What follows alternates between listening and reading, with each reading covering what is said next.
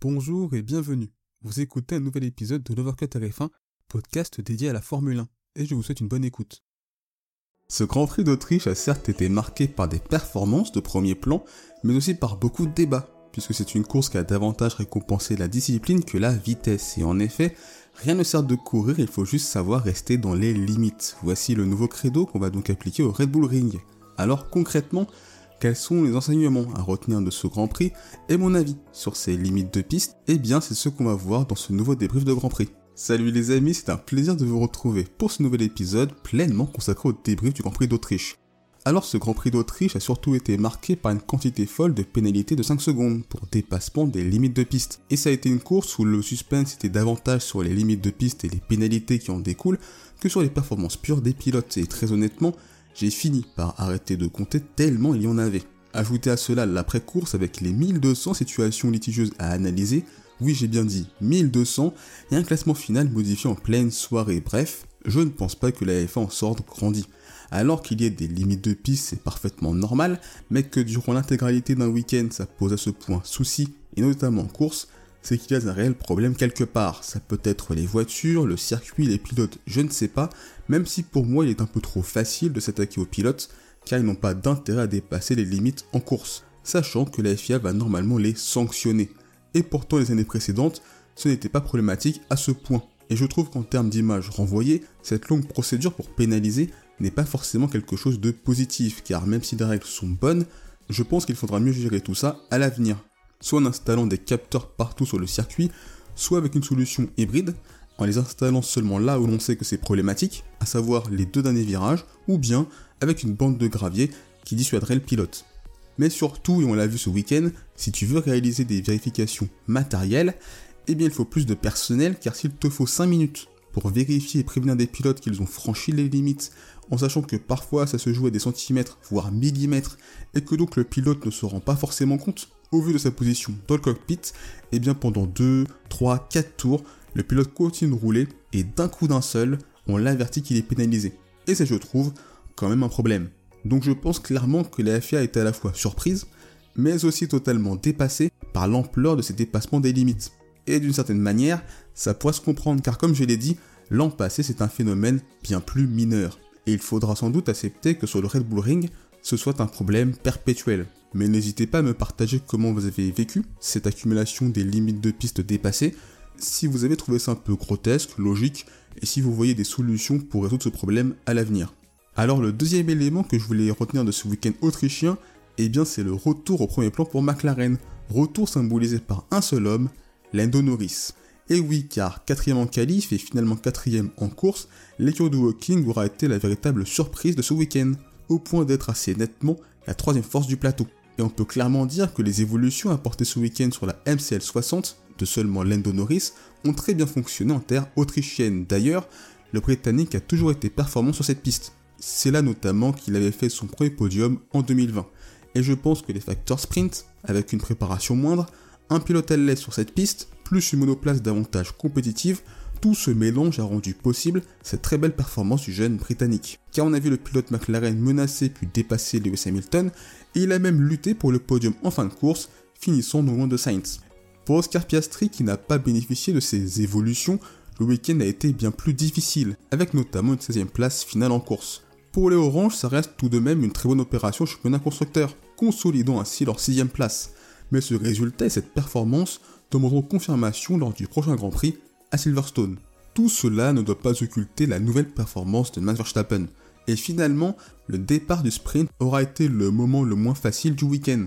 Un moment où le néerlandais a été très agressif, mais dans les limites. Et la suite? Eh bien, il n'y a rien à redire. Pas d'erreur. Deux courses tout en contrôle et maîtrise, avec presque une impression d'inhumanité. Dans le sens où même si cela ne l'est pas, on ressent réellement cette facilité dans le pilotage du néerlandais. C'est donc une cinquième victoire de suite, et désormais il possède 81 points d'avance sur Perez. D'ailleurs, alors que pour nous, le championnat pilote est déjà plié, le fait de s'arrêter pour prendre le point du meilleur tour est, je trouve, le symbole de cette mentalité de gagnant et d'un pilote qui ne laisse absolument rien à ses rivaux. Et est-ce qu'on peut considérer Sergio Perez comme un rival? Car même si le Mexicain termine sur le podium au terme d'une course solide, avec une belle remontée, eh bien me concernant, cela ne suffira pas à masquer certaines limites affichées durant ce week-end. un quatrième week-end de suite sur Q3 avec un empilement de track limit non respecté, un départ au sprint avec un semblant de bombement de torse, parce que par la suite, ça n'a pas été impressionnant, loin de là, mais durant le Grand Prix, la stratégie a été bien exécutée et le pilote était au niveau avec beaucoup de dépassements. Alors limiter les dégâts, c'est bien, mais ce n'est pas du tout ce qu'on attend d'un pilote doté de la meilleure monture du plateau. Ce podium est donc un bon résultat qui va lui redonner de la confiance, mais il va falloir confirmer ce rebond. Après d'excellentes qualifications le vendredi, Ferrari a confirmé cela ce dimanche avec la deuxième place de Charles Leclerc et la sixième de Carlos Sainz. Pour le Monégasque, c'est d'ailleurs son meilleur résultat de la saison en Grand Prix. Et comme à Bakou, on a vraiment l'impression que les week-ends sprint réussissent bien, à l'écurie de Maranello. Alors il est difficile de dire si c'est le circuit ou plutôt le format avec moins de préparation qui avantage le team italien. En tout cas, ils ont affiché un très bon rythme de course et c'était de loin deuxième force au Red Bull Ring. Même si on constate que derrière Red Bull, d'un week-end à un autre, les rapports de force changent quasiment du tout au tout.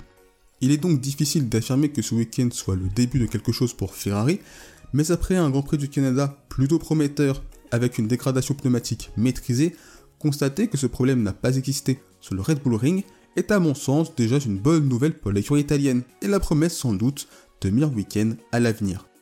Un peu comme en Espagne, Aston Martin a été davantage discret ce week-end sur le Red Bull Ring avec Alonso 6ème et Stroll 9ème.